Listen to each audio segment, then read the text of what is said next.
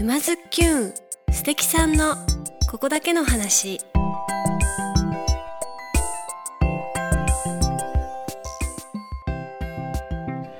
皆さんこんにちは。沼津きゅんナビゲーターのまゆかです。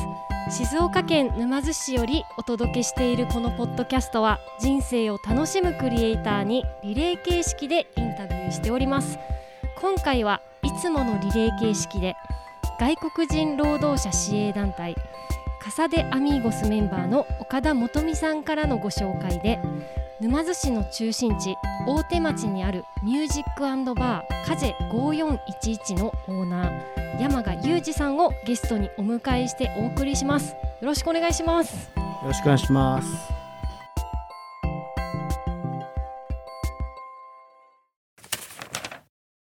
2010年に沼津市の中心地大手町にオープンしたカジェ5411良質な音楽が流れる中お酒と食事を楽しめる場所。大人たちの社交の場として芸術の表現の場として DJ イベントやバンドライブなどを定期的に開催中。ということで本日は山賀さんのお店カジェ5411にて収録しております。よろしくお願いします。よろしくお願いします。まずはですね山賀さんちょっと私たちあの親しみを込めてはい。あ。だ名で呼ばせていただきます。ガンガさんということで。はい。ミュージックバーを経営するに至るまでを紐解きたいなと思います。じゃあここら辺でガンガさんのプロフィールをちょっと私の方から紹介したいと思います。沼津市出身のガンガさん。沼津の高校を卒業後都内の音響専門学校へ進学卒業後は都内のライブハウスでアルバイトをしながら DJ とバンドマンとして活躍。その後沼津に U ターン。現在のミュージックバーの経営をスタートされたということなんですけれども昔から音楽はお好きだったんですか？音楽好きでした。昔から好きでしたね。あのカセットデッキをテレビの前に置いて、うん。録音するっていうのがもう楽しみで夜。懐かしいですね、はい。アナログの。そうか。じゃあ。はい。なんか誰かに影響された的な？それともそういうのが流行ってました？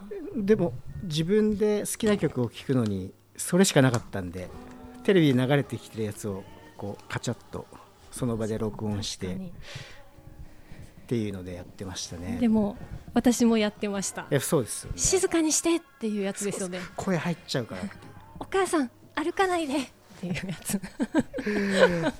でやってることあんま変わんないですよね。ねはい。え今でも。でしかもなんかバンドも結構いろいろされてたって学生時代からされてたってことなんですけどはい。学生時代はちなみにどんなバンドを学生時代は結構ロックからまあでも入ってますね。バンドは。で二十歳ぐらいになってまあそういうまあ DJ の人と DJ と一緒にドラム叩いたりとかまあジャンベとかうんうんまあパーカッション叩いたりみたいなライブに結構移行したんですよね。へえジャンベが流行ってて。はあはあはあ。ジャンベ流行ったんですよ僕らはい。はい二十歳くらいの頃に、うーん。それで、まあ、東京いる時に例えば、まあ、いろんなところであのみんなジャンベ持ってるやつがこう、うんうん。公園で叩いたりとかしてて、あったあった。で全然知らないやつでもその輪の中に入ってこう楽しめるっていうのがすごい良くて、でドラム離れてたんですけどなんかジャンベ結構真剣にうんハマってやるようになったらこれドラムずもっと面白いだろうなと思ってもう一回再燃してやりだしたんですよね。それだから二十歳ぐらいの頃ですね。あそれが二十歳くらいの頃はい。なんか代々木公園とかいっぱいいましたよねそううですね。んまあなんか今だからこそね、あの 街も綺麗ですけど、うん昔はなんかねもっといろいろそういうサブカルチャーな雰囲気はもうたくさんあったんで。うんうん。じゃあその音響の専門学校へ行ったっていうのは、はい。もっとあの音のことをこうんうんう勉強したいなみたいなのがあったうんん、ですそうですね。やっぱりこう 自分だけではどうしても機材もないし、こう勉強するにもなかなか勉強できない部分なんであと後々勉強するの嫌になりそうだなと思ってその機材のこととか。あまあ知っといて損はないというかそう。楽器はね習ってやるーのちょっと嫌だったんで。あ嫌だったんだ。嫌だったんですよね。一回なんかねあやったことあるんですけど、うんうんうんうん。その小学校の頃とか、はいはい。まあその 習わせてもらってたんですけどまあ嫌いでその頃は。ーはいはいはい。まあそうなんですよね。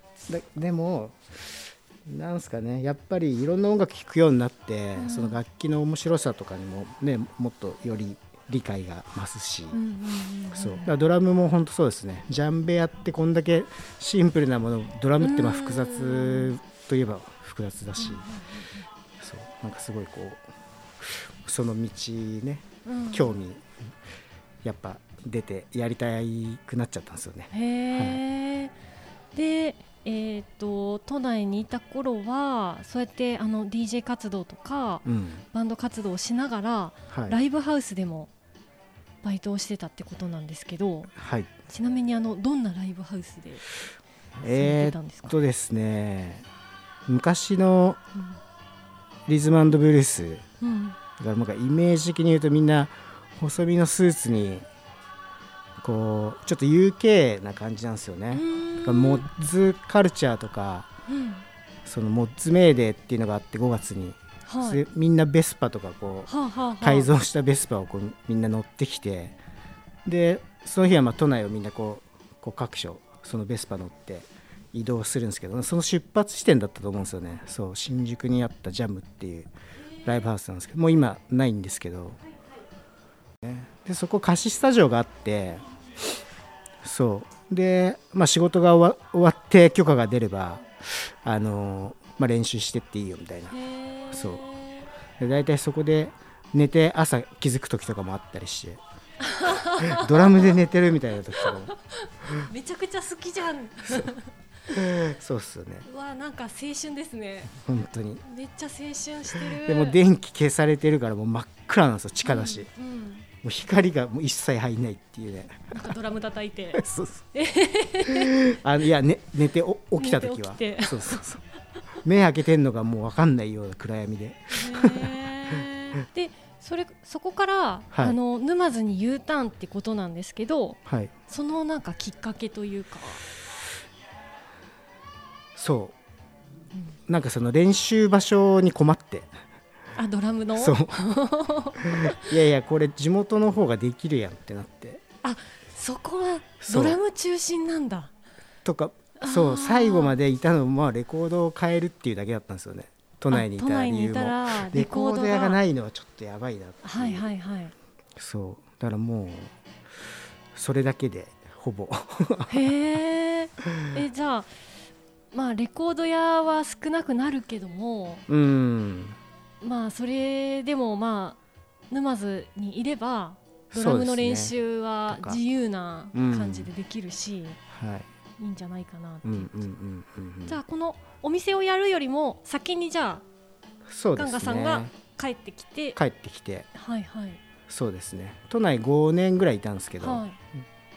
まあそれから帰ってきてなんうんで、うんうんはいうんそうですね。7年ぐらいしてみまあお店始めるようになってって感じですね。帰ってきてかお店をやろうと思ったきっかけ、らはい。えーっとまあでもそうですね。レコードを聴く場所がなかったというかまああったんだけど、うん。なんかこう今よりもうんうん。お店も少なかったし、うんうん。2010年ぐらいですよねそう。でまあこんなんないんだったらもうやるしかないでしょっていうかもう遊ぶ場所所がないのはねどうにも。えでもなんか聞くとこなかったらはい。あの結構多くの人はだったらまた東京に戻ろうかなってなっちゃうと思うんですすけど、はい。なんかあんまりそれは思わなかった？住む気はなかったですね。あそう。戻ってきてもしばらくはあのライブでうん。都内に通ってはいたんですけど、うんうんうんうん。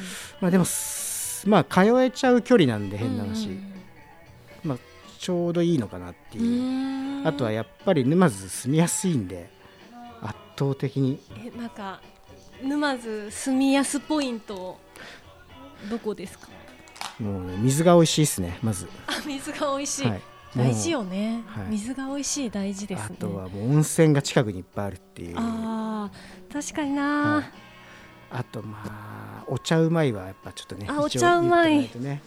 もう僕その3点で全然進めますね。あなんか思ったのと全然違う3点ポイントだったなんかあのスタジオが安いとかなんかそういうこと出てくるのかと思った。温泉が近い。スタジオはね意外と都内も変わんないんですよ。やっぱそこはあの沼津の血が流れているんですいねやそうですね。お水が美味しいです、お水が変わるとやっぱりね、はい。違いますよね。そうかそうか。それは大きいな、うん。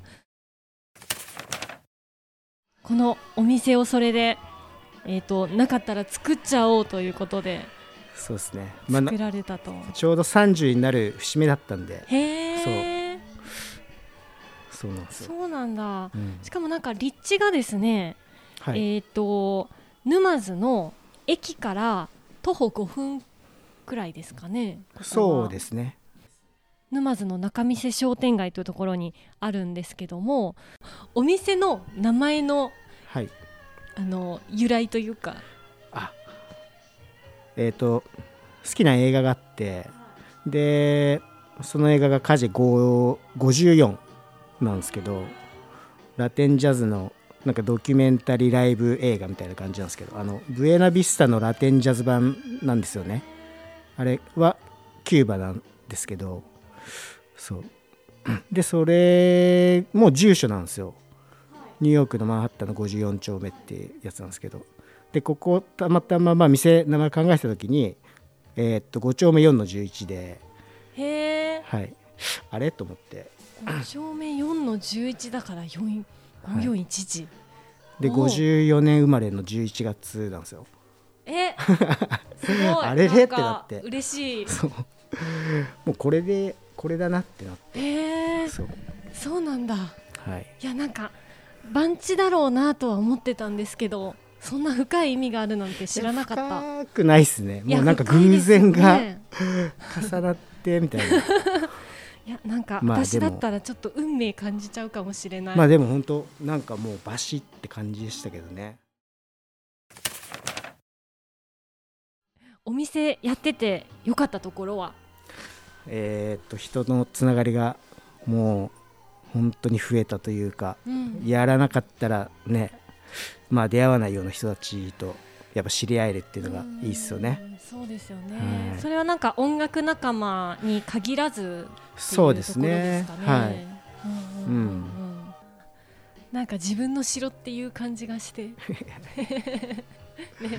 羨ましい。あーもうなくなったら一番こ困るのは多分自分ですね。ああ お店がなくなって一番困るのは自分うん、まあでも12年まあなんとかやってめちゃ、ううんんそうですね。あの震災ももあったんで、うん。初めて半年ぐらいだったんですけどああれそうでしたか、はまあでもまあ今のがなちょっと長いんで、うん。なかなかしんどい部分はあるんですけどまあでもなんかこう周りの人たちのこう気持ちの支えというか、うん。えーやっぱモチベーションがね下がるのはやっぱ一番良くないんで。そうですよね、はい。うんうん、また始まったらいろいろイベントというかねそういう音楽ちょっと音出して本当ですね。活気づけないとな。っうんて思います。なんかこれだけ長い間ね音と触れ合えないというかなかなかお店にも足が遠のいてる分ちょっと今度ね普通に戻った時がはい、盛り上がっていけたらなみたいなとこはうん、ありますよね。本当ねいろいろ沼津でもいろんな集まりうん。あのー公園でやったりとかねああいうのもやっぱねちゃんと予定通りできるよううんうんうんになりたいですよね。とそんな時は我々ズッキュンチームも勢ぞろいでお酒を飲みに行きたいなとぜひ。思います。ぜひとも。というわけで、えっと、今週はこの辺で終わりたいと思いますが次回はガンガさんの DJ やバンドについて詳しく伺ってまいります。今週ありがとうございました。ありがとうございます。皆さんいかがでしたか？沼津きゅんへのご意見ご感想は概要欄のメールアドレスもしくは「ハッシュタグ沼津きゅん」でつぶやいてくださいね。それでは来週もお楽しみに。まゆかでした。